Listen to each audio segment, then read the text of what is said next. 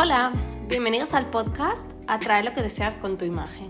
Yo soy Bárbara Ucejo, estratega digital de marca personal, y espero que disfrutes este episodio que se titula Unas veces se gana y otras se aprende. Como siempre vengo con anécdotas, pero esta vez de un tropiezo que os quiero evitar. Se dice que las personas tenemos que tropezarnos, es decir, equivocarnos para aprender. Que los golpes sirven mucho para forjar nuestra experiencia. Yo estoy de acuerdo. Lo que te voy a contar hoy no creo que se me olvide a la hora de asesorar a ningún cliente.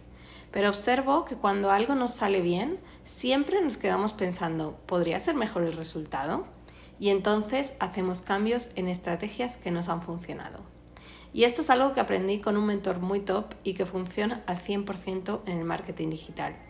Y es, si algo te funciona, bajo ningún concepto lo cambies. No cambies ni una coma en un copy de un anuncio que te esté dando buenos resultados. No cambies una masterclass en la que hayas tenido buena retención y conversión en ventas.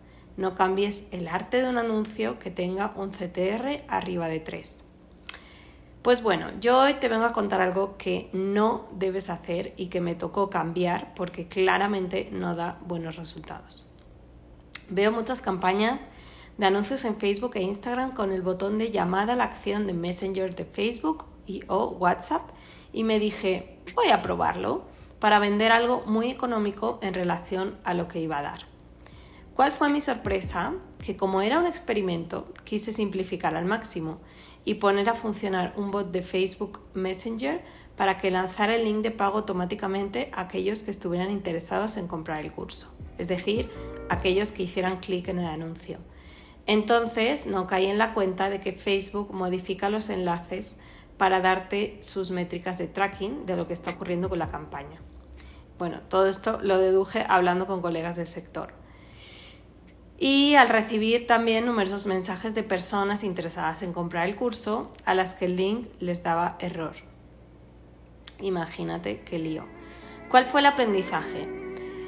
Tuve dos aprendizajes fundamentalmente. Uno es no utilizar la opción de bot de Messenger en ese tipo de campañas para mandar un link de pago. Y número dos, mejor no utilizar la opción del bot de Messenger y dejar que las personas nos pregunten lo que quieran y dar un buen servicio al cliente enviándoles el link de pago después de que se interesen. Ahora, te preguntarás si procedí a optar por modificar la campaña y seguir el consejo número 2.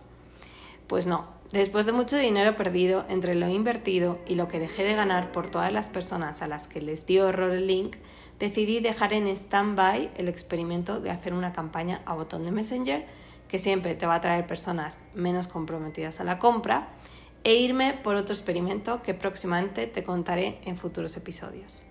Si te gustó este episodio, recuerda darle clic al botón de seguir, compartir con tus amigos y volver para escuchar próximos episodios que te ayuden a crecer online.